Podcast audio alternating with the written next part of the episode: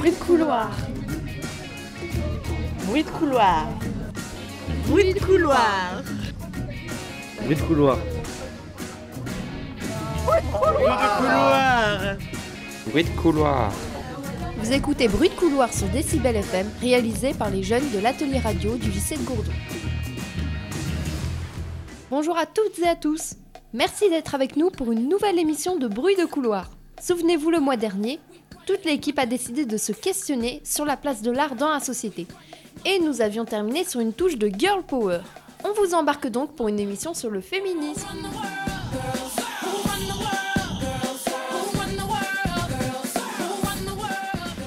Rappelez-vous, le XXe siècle a été la période historique des luttes féministes. Des suffragettes à la revendication des droits politiques au mouvement de la libération des femmes et le droit de disposer de son corps à la parité politique des années 2000, les femmes se sont toujours battues pour arracher ou revendiquer leurs droits. Or, aujourd'hui, ces mêmes droits semblent remis en question. Trump et le non-droit à l'avortement, Poutine et les violences conjugales, ou encore Erdogan et le viol. Nous devons donc nous remobiliser afin de préserver nos droits, et nous vous proposons un petit programme spécial lutte féministe. Mes invités ce mois-ci sont Gabrielle Delgrande et Pauline, deux féministes du planning familial de FIJAC. Guillaume, pour son histoire de la radio, s'intéressera aux liens entre groupes féministes et radio. Colin nous emmène découvrir des voix féministes dans les musiques oubliées. Pour notre rubrique cuisine, Seb et David ont concocté une petite parodie. La chronique ciné fait honneur à une grande dame du cinéma français Agnès Varda. Enfin, place au petit débat de l'OF sur l'égalité dans notre établissement scolaire, un débat qui promet d'être enrichissant.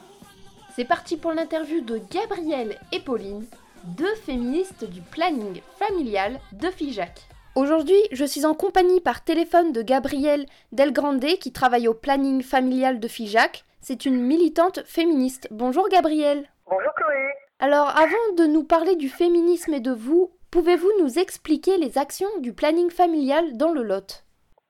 Alors, le planning familial dans le Lot, donc pour l'instant, il est situé à FIJAC, donc c'est une association départementale, puisque le planning familial est une association 1901 euh, au niveau national. Donc, à FIJAC, nous sommes toutes des bénévoles et militants et militantes.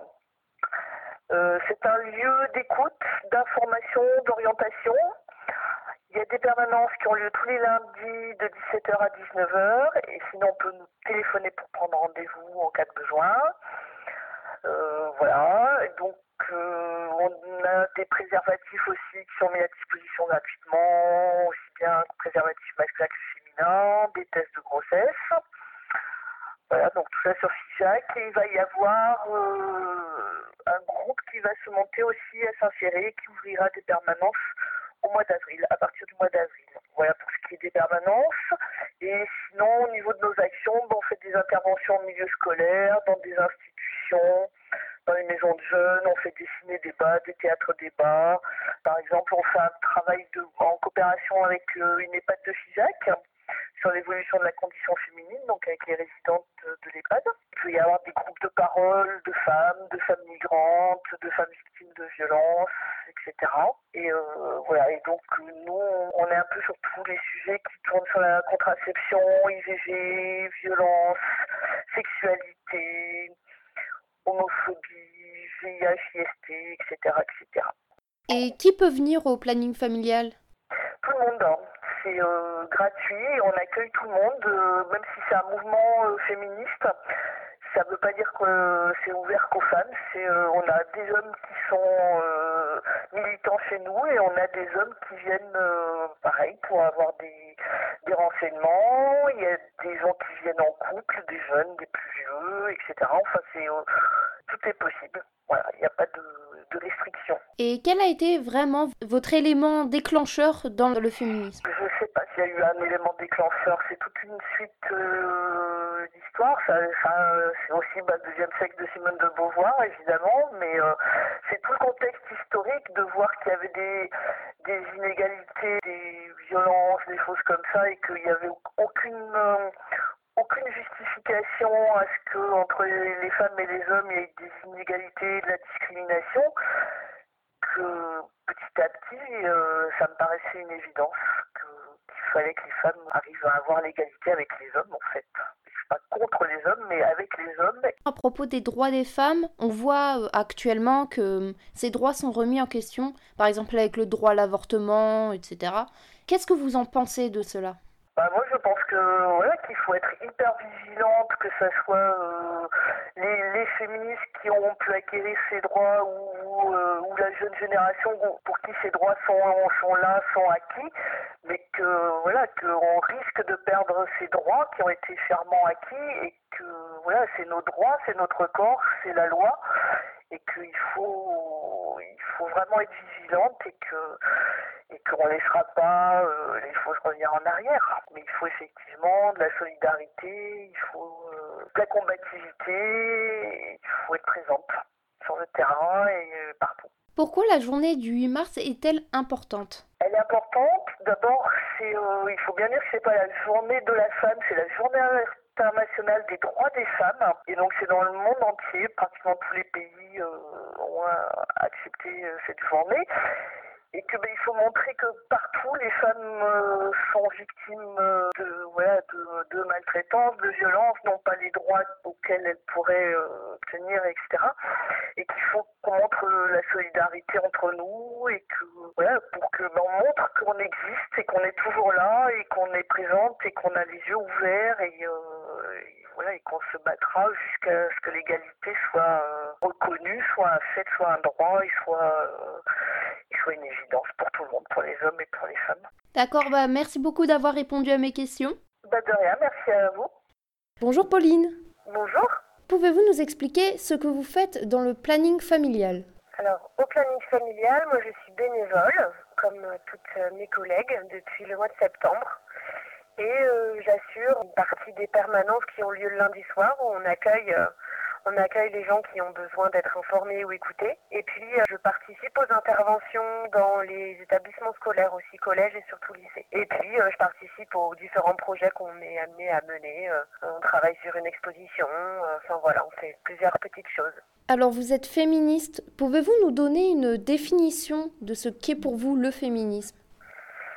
Je vais de, de résumer ça parce que c'est quand même euh, un peu compliqué tout ça. Le féminisme, c'est une lutte de libération, euh, évidemment, sur, par rapport à des, droits. Hein. Mais c'est aussi de plus en plus aujourd'hui une lutte de plus en plus englobante et qui commence à concerner vraiment tout le monde, puisque au-delà d'une lutte pour une libération, c'est une lutte pour une émancipation et pas que des femmes, de toutes les minorités opprimées.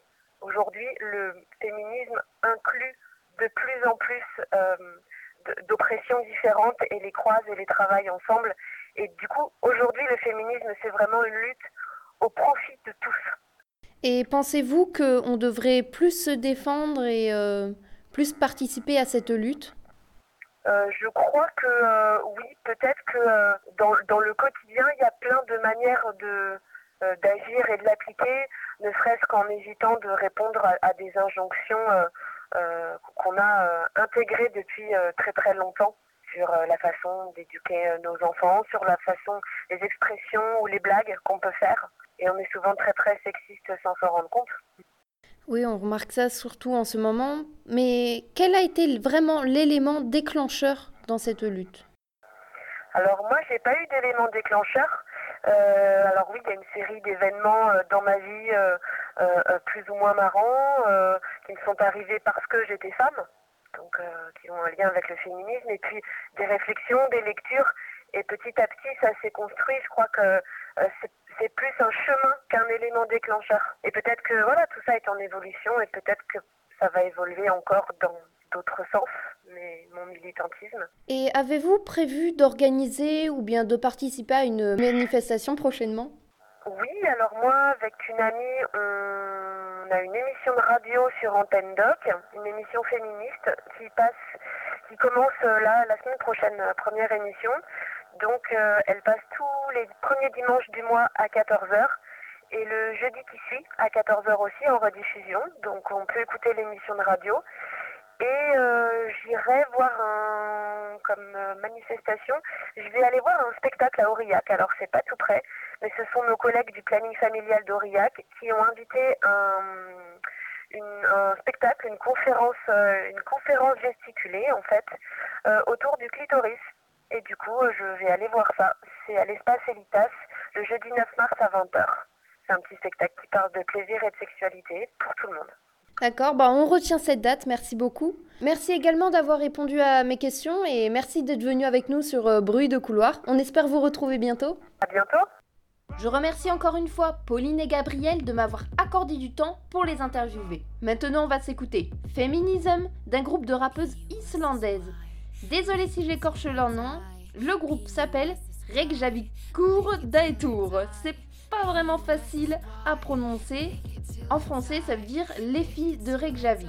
On s'écoute ça tout de suite sur Bruit de couloir. In the land of ice and snow, you can call me a vagina volcano. Squirting lava all over old values, creating new landscape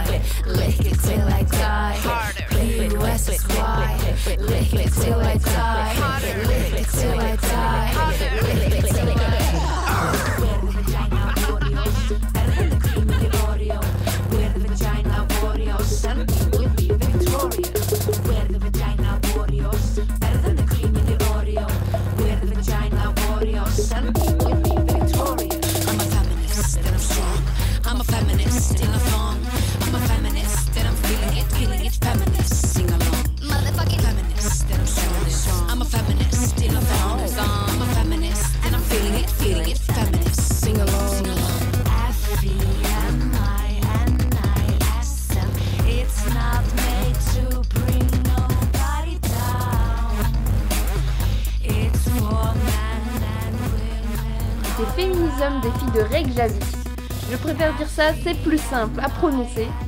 Et maintenant, c'est parti pour l'histoire de la radio avec Guillaume et les musiques oubliées de Colin. Bonjour à toutes et à toutes. Aujourd'hui, dans l'histoire de la radio, nous parlerons de la libération des ondes et de l'usage de celles-ci par des mouvements contestataires. Après mai 68, les radios pirates se multiplient et participent à diverses luttes.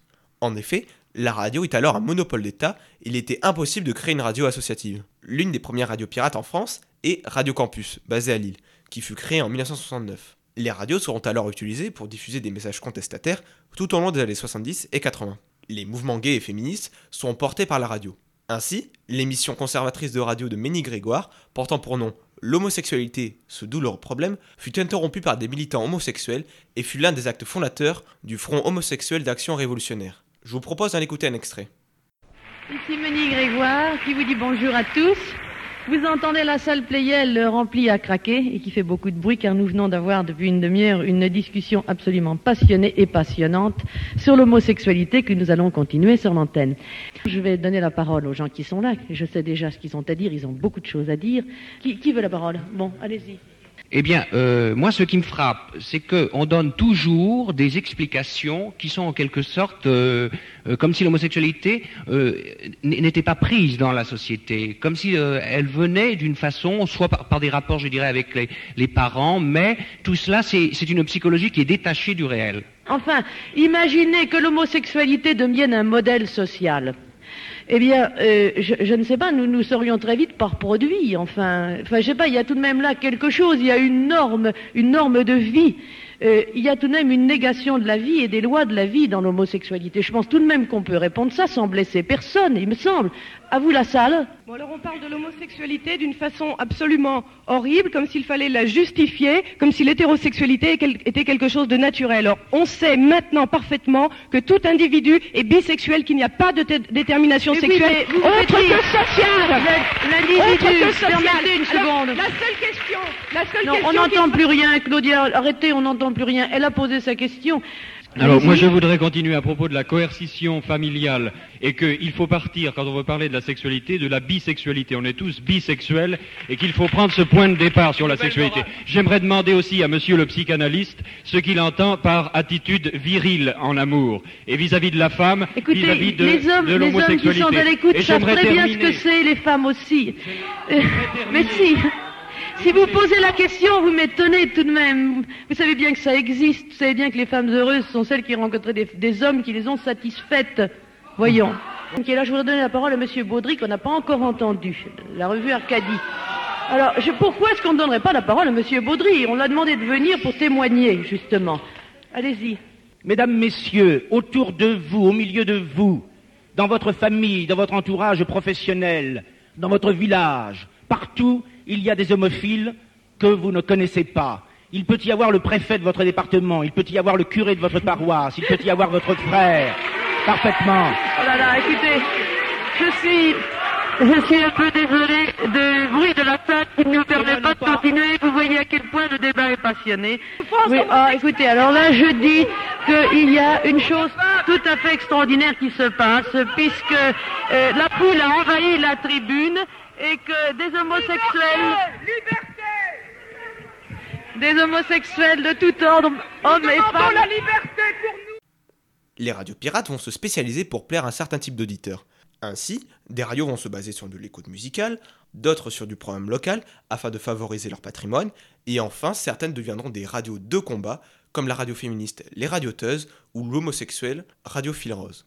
À la fin des années 70, il devient de plus en plus abordable d'acheter un émetteur. Les récepteurs radio sont de plus en plus petits et peuvent être déplacés d'un endroit ou un autre. Les radios d'État voient leur audience baisser à cause des radios périphériques comme RTL, RMC ou Sud Radio, qui émettent à partir de pays limitrophes. Les émissions sont conçues à partir des attentes de leur public. La radio d'État garde certains de ses plus fidèles auditeurs car la publicité y est absente et donc l'écoute plus agréable. Cependant, les auditeurs demandent de plus en plus de diversité. En 1981, un événement majeur va perturber le monde de la radio en France. Le nouveau président François Mitterrand va supprimer le monopole d'État sur les ondes, et les radios pirates deviennent alors officielles.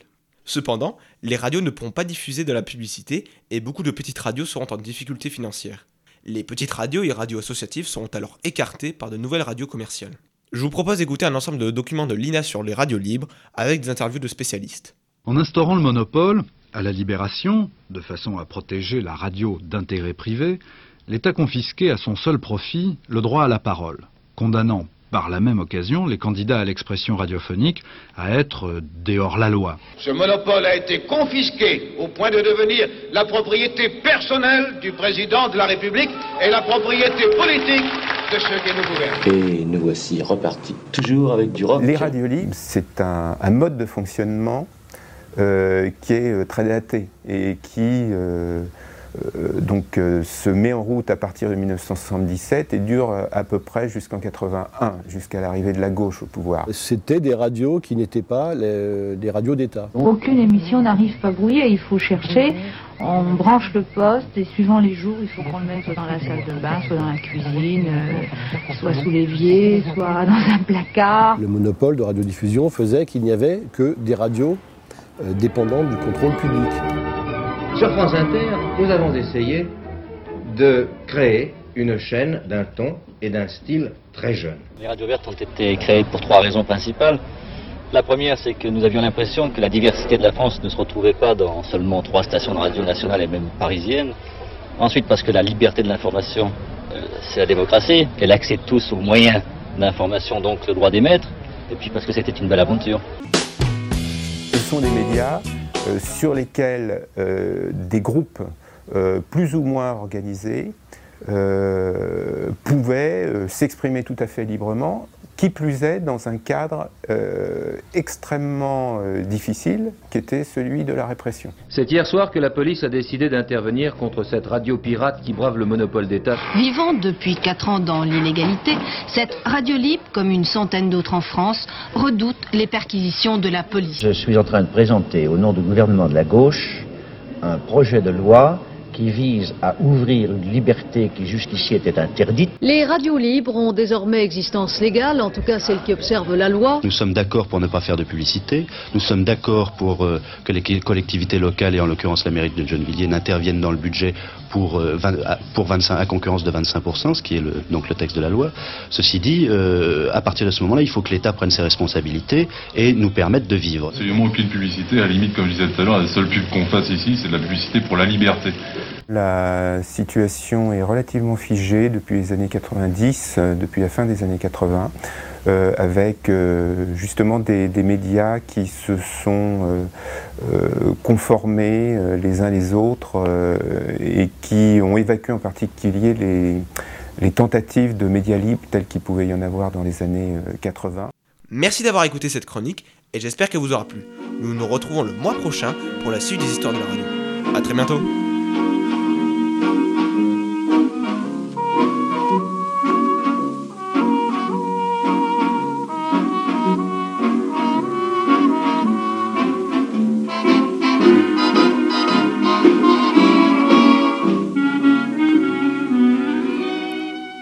Bonjour à tous.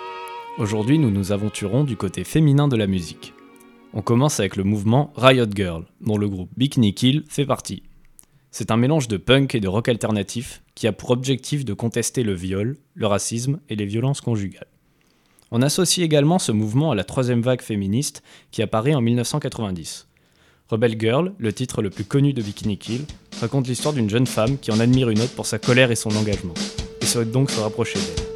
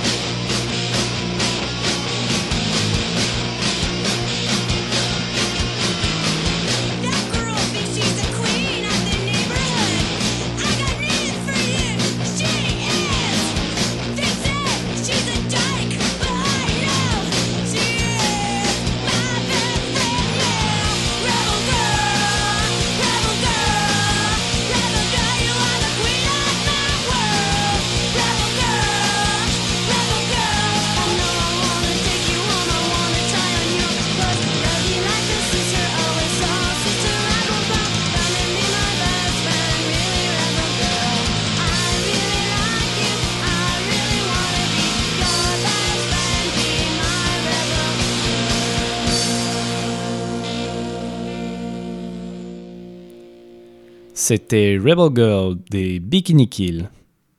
Revenons un peu en arrière, dans les années 70, avec une femme qui a beaucoup souffert.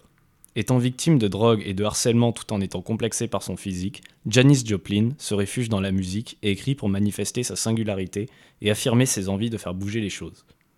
Je vous propose d'écouter Peace of My Heart, l'un de ses titres les plus connus. Il s'agit d'une histoire d'amour vue par la femme.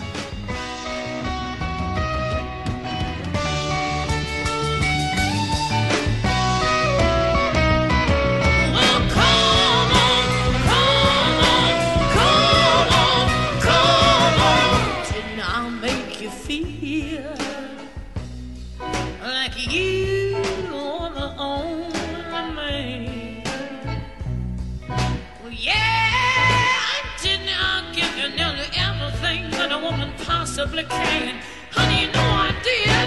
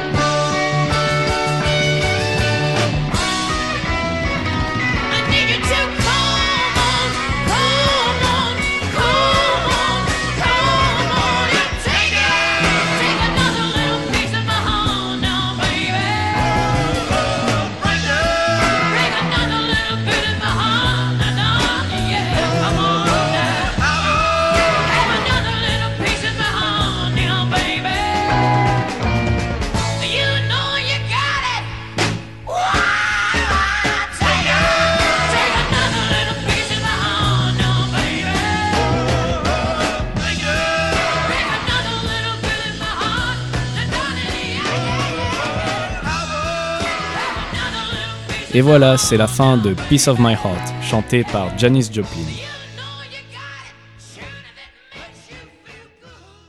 Aujourd'hui, les femmes continuent de chanter pour se faire entendre. Par exemple, Queen Latifah ou encore Missy Elliott en Amérique utilisent le rap et le hip-hop.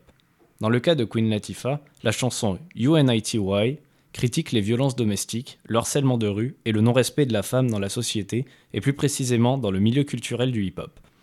Les mots vulgaires n'ont pas été censurés puisqu'ils sont utilisés afin de les retourner contre les individus qui les utilisent. Le clip comporte des plans sur une clé de scooter que Queen Latifah porte en hommage à son frère décédé dans un accident.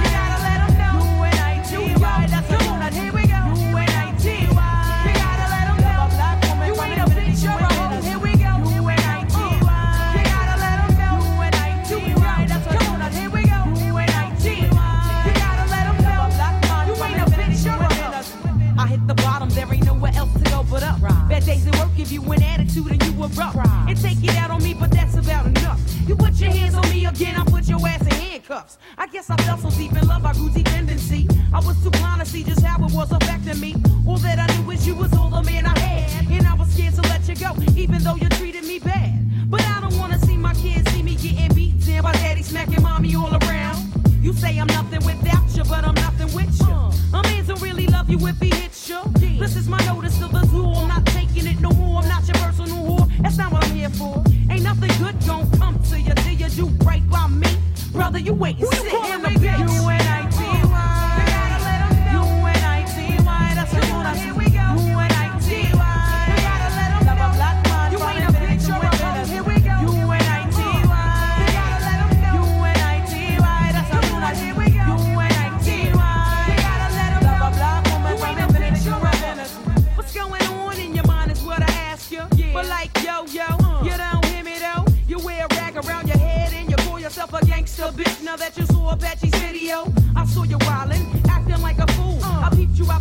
Jumping girls after school. But where did all of this come from? A minute ago you wasn't heard and nobody ever heard of you. Now you a wannabe. Hard. You barely know your ABCs. Please. There's plenty of people out there with triggers ready to pull it while you trying to jump in front of the bullet. Young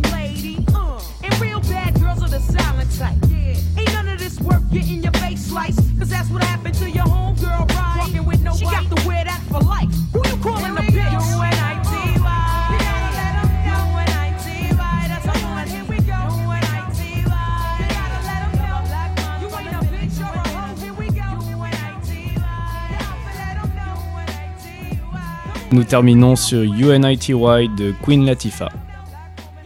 Et voilà, c'est la fin de cette playlist consacrée au féminisme et au combat des femmes à la fin du XXe siècle à travers la musique. C'était les musiques oubliées, à la prochaine Merci Colin et merci Guillaume. Maintenant, c'est parti pour un petit moment de parodie avec Seb et David, suivi de la rubrique ciné de Minoc et Colin.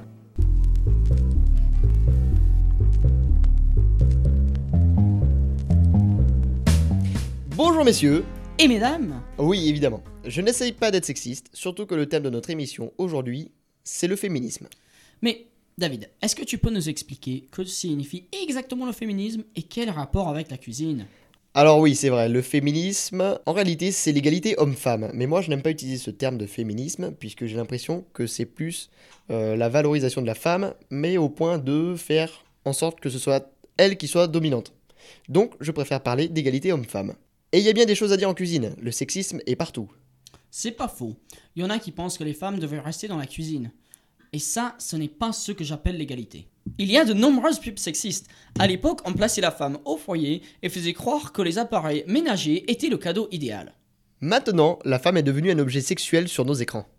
Mais revenons à la cuisine. Dans les années 50, les recettes de cuisine étaient présentées de façon à dévaloriser la femme.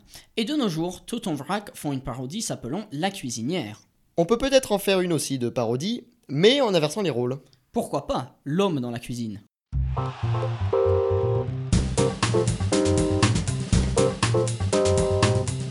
Aujourd'hui, on vous présente une petite recette pour votre femme. Pour 4 personnes, donc elle peut inviter toutes ses amies, il vous faudra deux avocats de taille Deux- moyenne. deux avocats, euh, les hommes ou le fruit? Mais le fruit, évidemment. Ah. Pour une recette de cuisine. continue. 85 g de miel liquide ou de sirop d'agave, 65 g de lait de coco ou de lait d'amande non sucré, 45 g de chocolat noir dessert, 30 g de poudre de cacao non sucré, une demi-cuillère à café d'extrait de vanille liquide et une pincée de sel fin. Je vais maintenant vous expliquer comment préparer cette magnifique recette. Faites fondre le chocolat à dessert au bain-marie en remuant avec une spatule pour avoir une consistance bien lisse. Réservez et laissez refroidir 5 minutes. Pendant ce temps, enlevez la peau des avocats et dénoyautez-les. C'est qui qui enlève la peau C'est l'homme ou la femme? Mais l'homme, vous êtes tout seul dans la cuisine. Ah, mais peut-être qu'on pourrait demander. Ok. Mettre tous les ingrédients dans le bol d'un robot culinaire ou dans un blender et mixer jusqu'à consistance lisse et crémeuse. Racler les parois si nécessaire. Mettre dans des coupelles ou autres contenants de votre choix et réfrigérer pendant au moins 3 heures. Pour finir, pour une plus jolie présentation, avant de mettre ma mousse au frais, j'ai préparé une poche à douille munie de bambou avec de large étoile et j'ai versé dedans. Je l'ai sortie 15 minutes avant afin qu'elle se ramollisse un peu et mise dans de petits ramequins en verre. Servez-elle ou accompagnée de fruits frais comme des framboises? Mais vous parlez à la première personne, euh, c'est que vous l'avez fait pour votre homme là? Et non, parce que j'ai bien dû tester la recette avant de vous la présenter. C'est vrai, je comprends. Donc vous allez le faire pour votre femme ce soir? Oui, je le ferai pour ma femme. C'est très bien, monsieur. Oui. Et d'où tirez-vous cette recette? Alors, je tire cette recette du journaldesfemmes.com. Oh, David, Oui. j'espère qu'un jour, on aura l'é- l'égalité des sexes à travers le monde. Les choses se sont beaucoup améliorées depuis l'époque, mais c'est pas encore ça. Mais n'oublions pas les pays en développement où la situation des femmes est pire qu'ici. En tout cas, merci d'avoir écouté et on vous laisse avec un tout petit peu de musique. Et d'ailleurs, de la musique sexiste. Mais David, le bruit du mois Le bruit du mois, j'avais oublié avec ce sujet tellement sérieux. Eh Bon, euh... Alors, euh, qu'est-ce que c'était le mois dernier, il faut le préciser? du bacon en train de frire. Effectivement. Et euh, bah, bah, écoutez, euh, on vous le met maintenant. hein. Et puis la musique arrive. Euh, vous pouvez deviner sur la page Facebook et on vous dira le mois prochain. Salut à tous Ciao ciao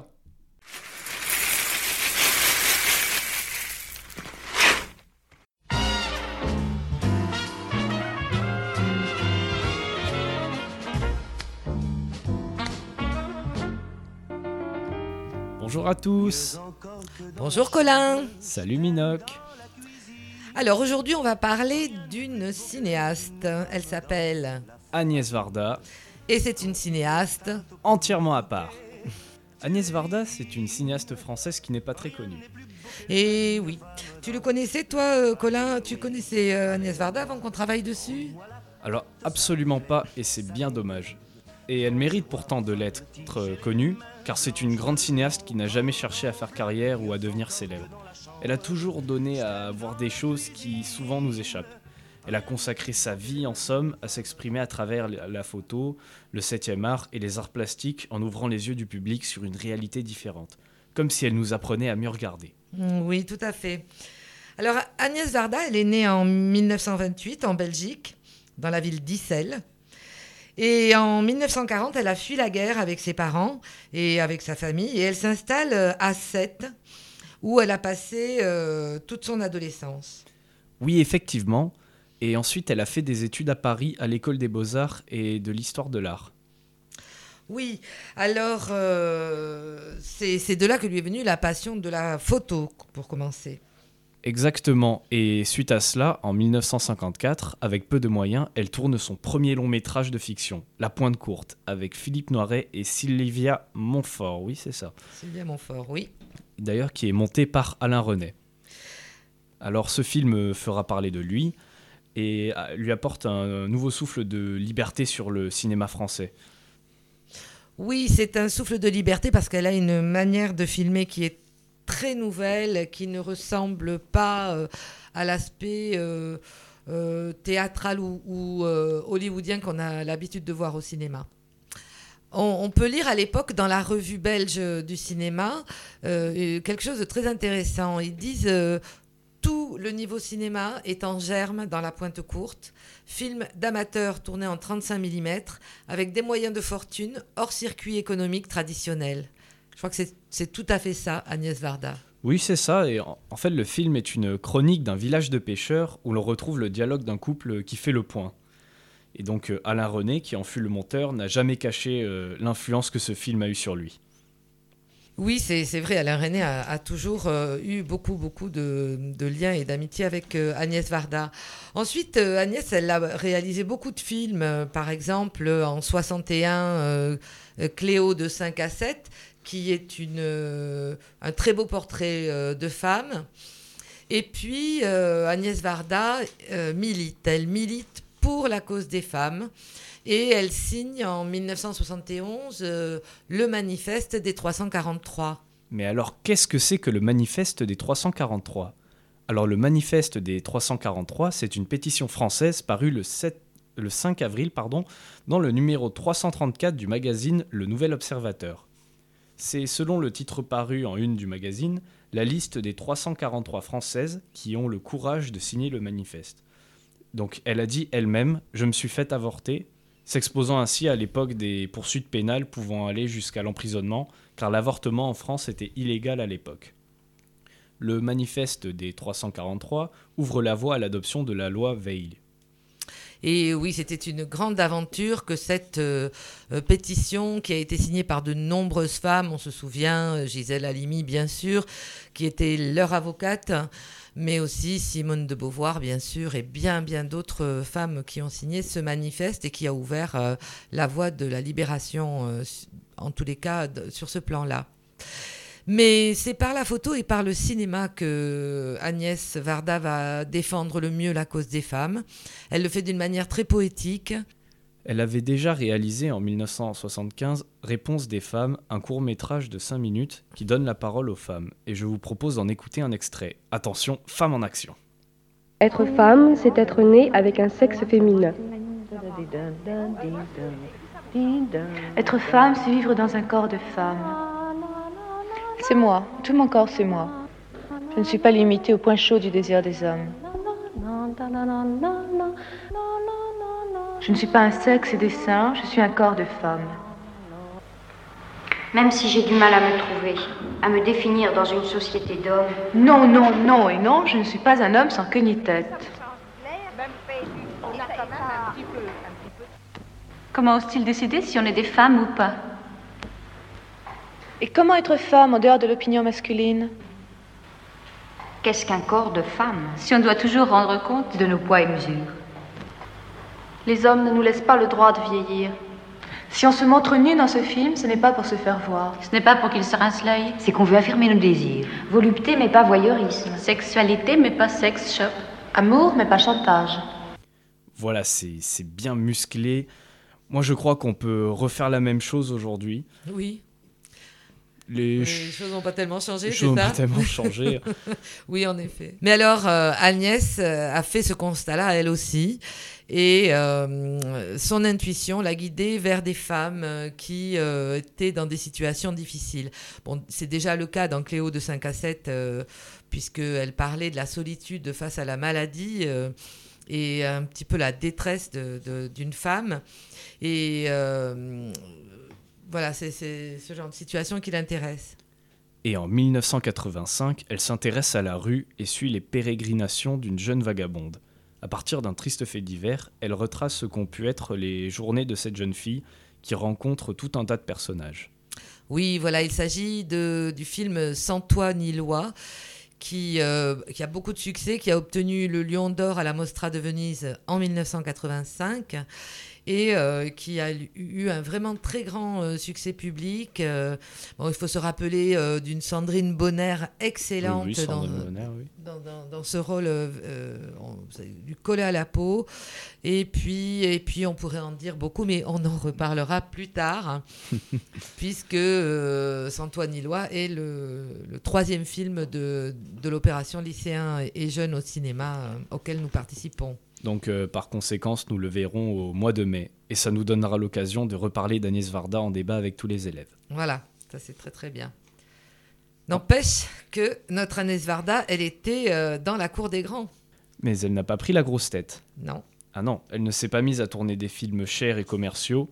Elle a beaucoup voyagé et elle a exposé des photos. Elle a fait beaucoup de choses et dans les années 2000, elle s'intéresse encore à la rue et surtout aux gens qui glanent.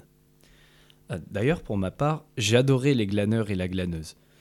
J'adorais la manière dont c'est filmé en fait. Et, et c'est vraiment là qu'on se rend compte que Agnès Varda, c'est une grande réalisatrice Ouais. parce que c'est- vraiment sa manière à elle de filmer. C'est vraiment original en fait, j'ai jamais vu ça autre part et j'ai trouvé ça très très intéressant. Elle a ses propres ressentis quand elle, quand elle, quand elle filme, euh, moi je trouve ça énorme. Oui, elle, aime bien faire part de ce qu'elle ressent lorsqu'elle est en train de, tourner. Et c'est très euh, sensible pour nous. C'est vrai qu'on se sent, euh, on, se sent concerné par, euh, par son propos. Alors, malgré ça, on ne l'oublie pas hein, dans la, grande famille du cinéma, même si elle est très marginale avec sa manière de faire, on ne l'oublie pas. hein. Et non, car en 2015, la palme d'honneur du Festival de Cannes lui est décernée. Elle le reçoit comme un prix de résistance et d'endurance, dit-elle dans son discours. Première femme à l'obtenir et la quatrième cinéaste depuis la création du festival. C'est quand même impressionnant, faut le reconnaître. Ah oui, c'était très impressionnant, très touchant et je trouve très juste. Il n'y a pas toujours euh, à se réjouir de la justice dans notre société, mais là, je crois que véritablement euh, euh, honorer euh, Agnès Varda, c'était euh, c'était très important, je crois. Et donc, euh, malheureusement, Minoc, je pense que cette chronique touche à sa fin. Ah oui.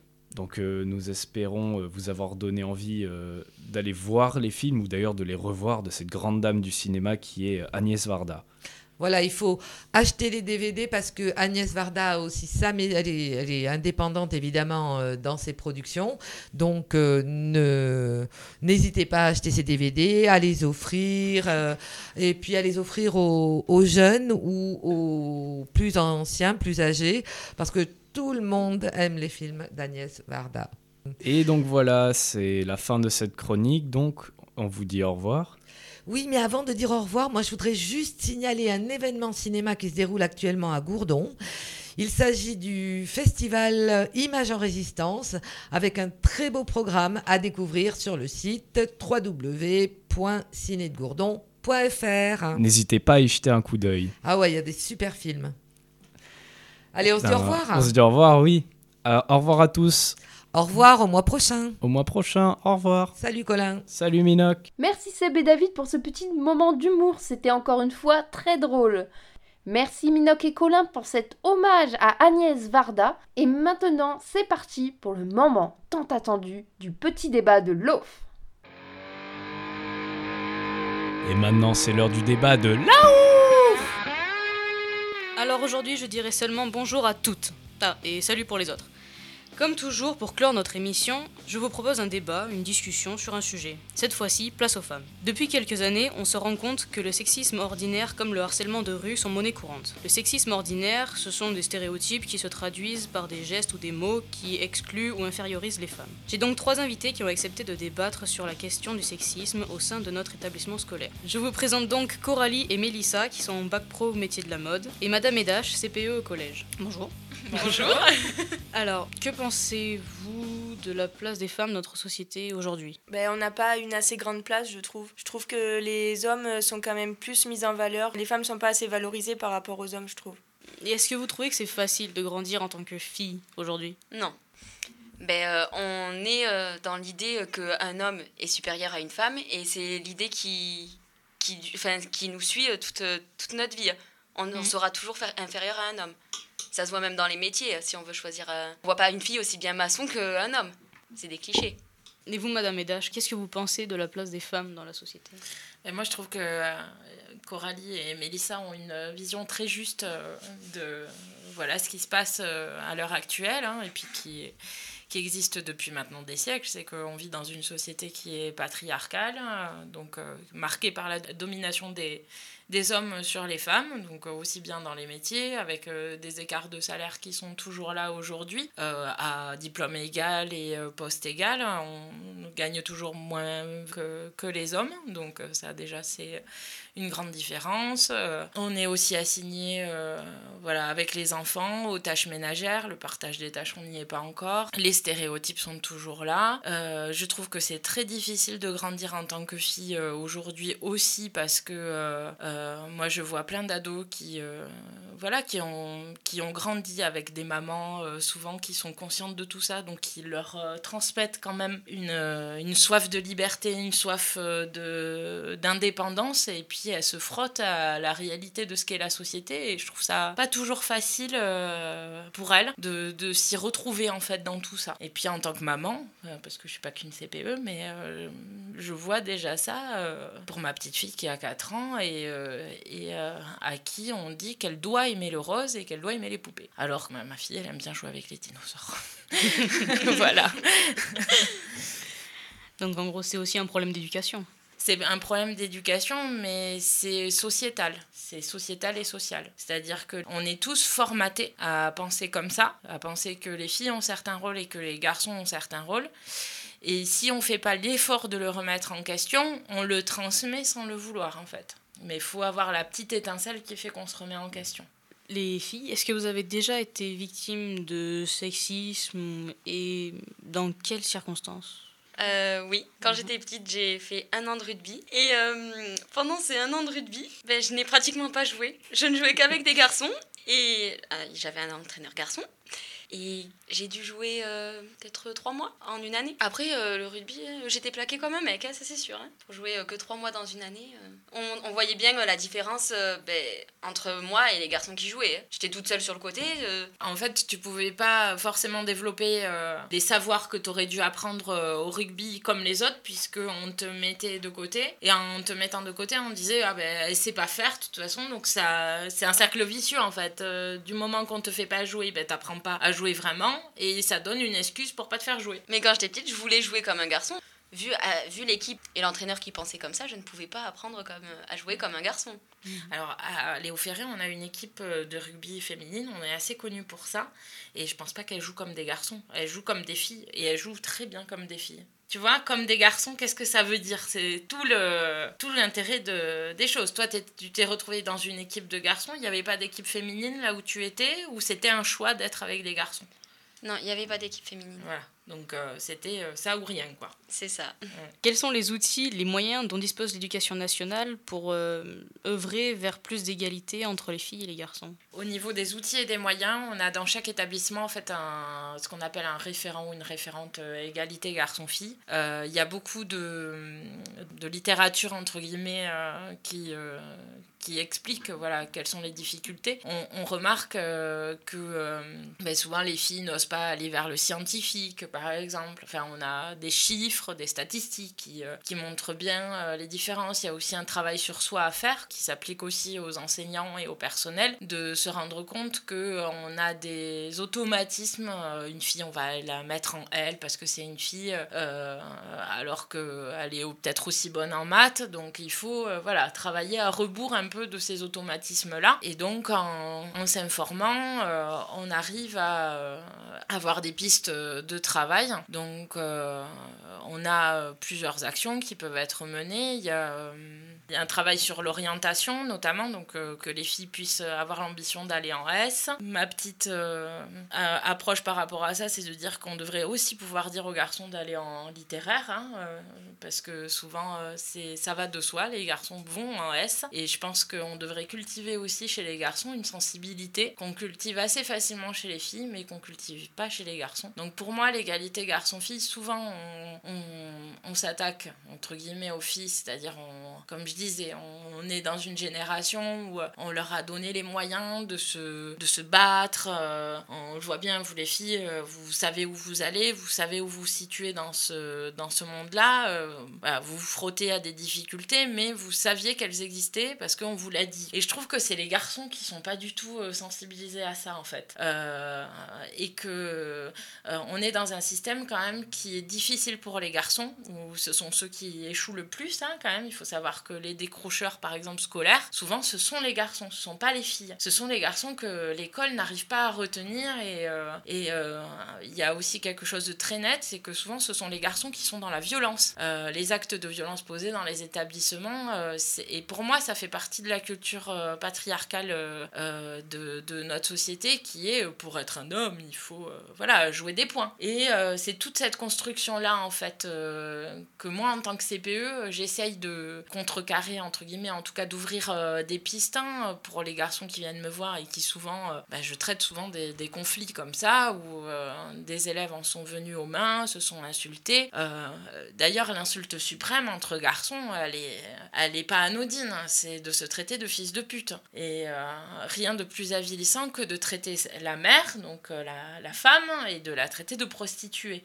Et ça, c'est très symbolique euh, aussi. Euh, donc, euh, donc souvent, voilà, quand j'interviens, je leur dis, mais quels sont les autres moyens à votre disposition Et pourquoi vous en, vous en êtes arrivé là et, et souvent, on voit qu'il y a quand même une, une injonction sociétale de dire, hein, pour montrer qu'on est fort, il faut en arriver là, il faut en arriver à la violence. Ce que ne font pas les filles. Les filles, si elles veulent détruire une copine, elles vont la mettre de côté, elles vont la rejeter, vont la séparer du groupe. Mais euh, les garçons, on leur apprend voilà, à se taper dessus. Et moi, je, j'essaye euh, de, de leur apprendre à se parler. Mais euh, c'est toute une, voilà, c'est toute une socialisation qui est, qui, qui est à, défaire et puis qui, des fois, date de l'école maternelle. hein.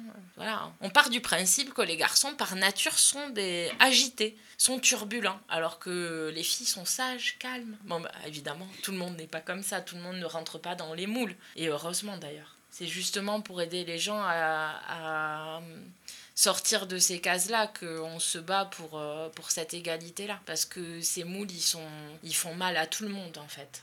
Qu'est-ce que vous aimeriez changer dans notre société actuelle pour avoir plus d'égalité entre les deux sexes? Oui, je trouvais que c'était important quand même de que les hommes et les femmes aient les mêmes salaires parce que pour, enfin, pour deux personnes qui font la même chose, je suis pas d'accord sur le fait qu'ils aient- ils soient pas payés pareil. Ils ont les mêmes besoins dans la vie, il faut qu'ils se nourrissent, il faut qu'ils aient un toit, il faut qu'ils s'occupent de leurs enfants autant l'un que l'autre. Et puis moi, il y a quelque chose que je voudrais aborder qui n'a plus trop euh, à voir avec euh, bon, le- le- les salaires et, euh, et euh, la question des enfants, c'est plus euh, la culture du viol. C'est un gros mot. Euh, la culture du viol, c'est tout ce qui fait que euh, les filles se font, ou les femmes se font agresser euh, sexuellement, se font humilier euh, par, euh, pour le- les vêtements qu'elles portent, hein, euh, sont humiliées pour la sexualité qu'elles ont. Et ça, c'est euh, pour moi, c'est ce qui est euh, le plus urgent euh, de changer. Euh, je vois trop euh, dans mon travail ou dans ma vie de tous les jours hein, de jeunes filles qui subissent euh, des des humiliations, des, des mots, euh, ou si elles subissent un viol, ben, ça se retourne contre elles. C'est de victimes, elles passent à... ben, elles sont blâmées, elles sont culpabilisées, alors que euh, on devrait plutôt euh, s'attaquer à ceux qui, les agressent. hein. Et ça, c'est pour moi l'urgence euh, absolue. Pour l'égalité, pour que les femmes, ben, par exemple, puissent se balader le soir tard dans la rue, sans qu'on vienne leur dire derrière, mais qu'est-ce que tu faisais dehors à cette heure-là? Entre autres. Mais euh, bon, voilà, c'était important pour moi de préciser ça. De plus, elle est en jupe ou en robe. Voilà, c'est exactement le type de discours qu'on entend tout le temps. On peut donc se rendre compte qu'il y a quand même un gros problème sur ce sujet-là dans notre société. Ce qui serait intéressant de savoir, c'est comment faire disparaître le sexisme ordinaire. Peut-être que l'école a un grand rôle pour changer les comportements et faire évoluer les mentalités. S'il y a quelques curieux qui veulent en savoir plus, il y a une page Facebook qui s'appelle Paye ton bahut et qui parle du sexisme dans les établissements scolaires. Voilà, je rends maintenant la parole à Chloé et moi je vous dis au mois prochain et la bise au chat. Merci Coralie, Mélissa et Madame Edache d'avoir accepté de venir avec nous sur Bruit de couloir. Et voilà, l'émission touche à sa fin. On espère que cette petite découverte du féminisme vous aura plu. Aujourd'hui, on remarque que les droits des femmes sont bafoués. Mais qu'en est-il de l'actualité? Que se passe-t-il dans le monde? Je vous propose donc le mois prochain une émission spéciale actualité. On remercie toute l'équipe d'avoir réalisé cette émission. Donc merci à Colin, Jolène, Ellie, Seb, Guillaume, David, Camille, Minoc et les secondes. Retrouvez-nous sur notre page Facebook Bruit de couloir et réécoutez-nous sur notre audioblog Arte ainsi que sur le site internet de Décibel FM. Passez une excellente journée et à bientôt